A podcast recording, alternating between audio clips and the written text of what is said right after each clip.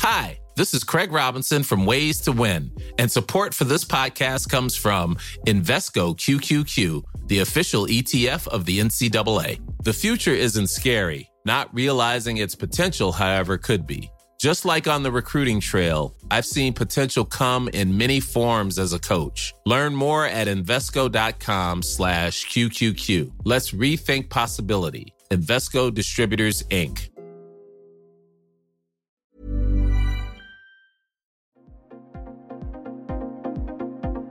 Ils sont au cœur de l'actualité ou la décrypte. Prenez des nouvelles de la France et du monde avec Fil Rouge, un podcast du Dauphiné Libéré. Alain Di Crescenzo est le président de la Chambre de commerce et d'industrie de France.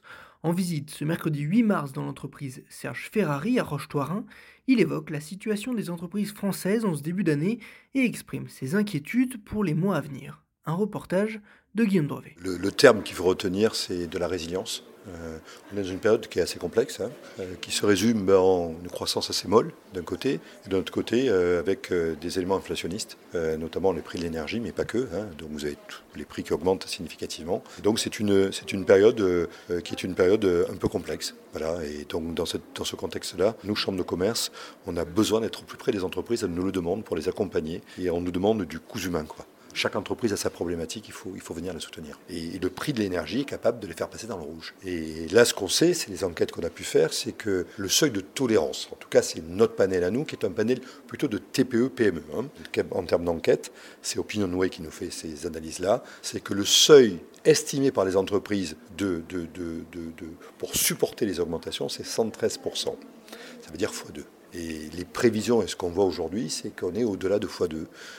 Sur 2022, on était toujours inférieur sur l'année, en moyenne, en termes de, de difficultés d'entreprise, à 2019.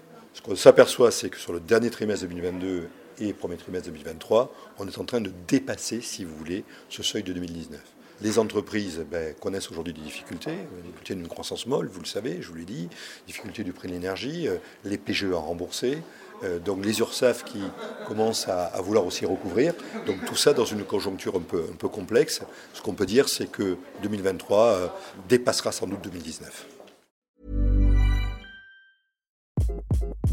Hi, this is Craig Robinson from Ways to Win, and support for this podcast comes from Invesco QQQ the official ETF of the NCAA. Invesco QQQ is proud to sponsor this episode and even prouder to provide access to innovation for the last 25 years. Basketball has had innovations over the years too. We're seeing the game played in new ways every day. Learn more at Invesco.com slash QQQ. Let's rethink possibility. Invesco Distributors, Inc.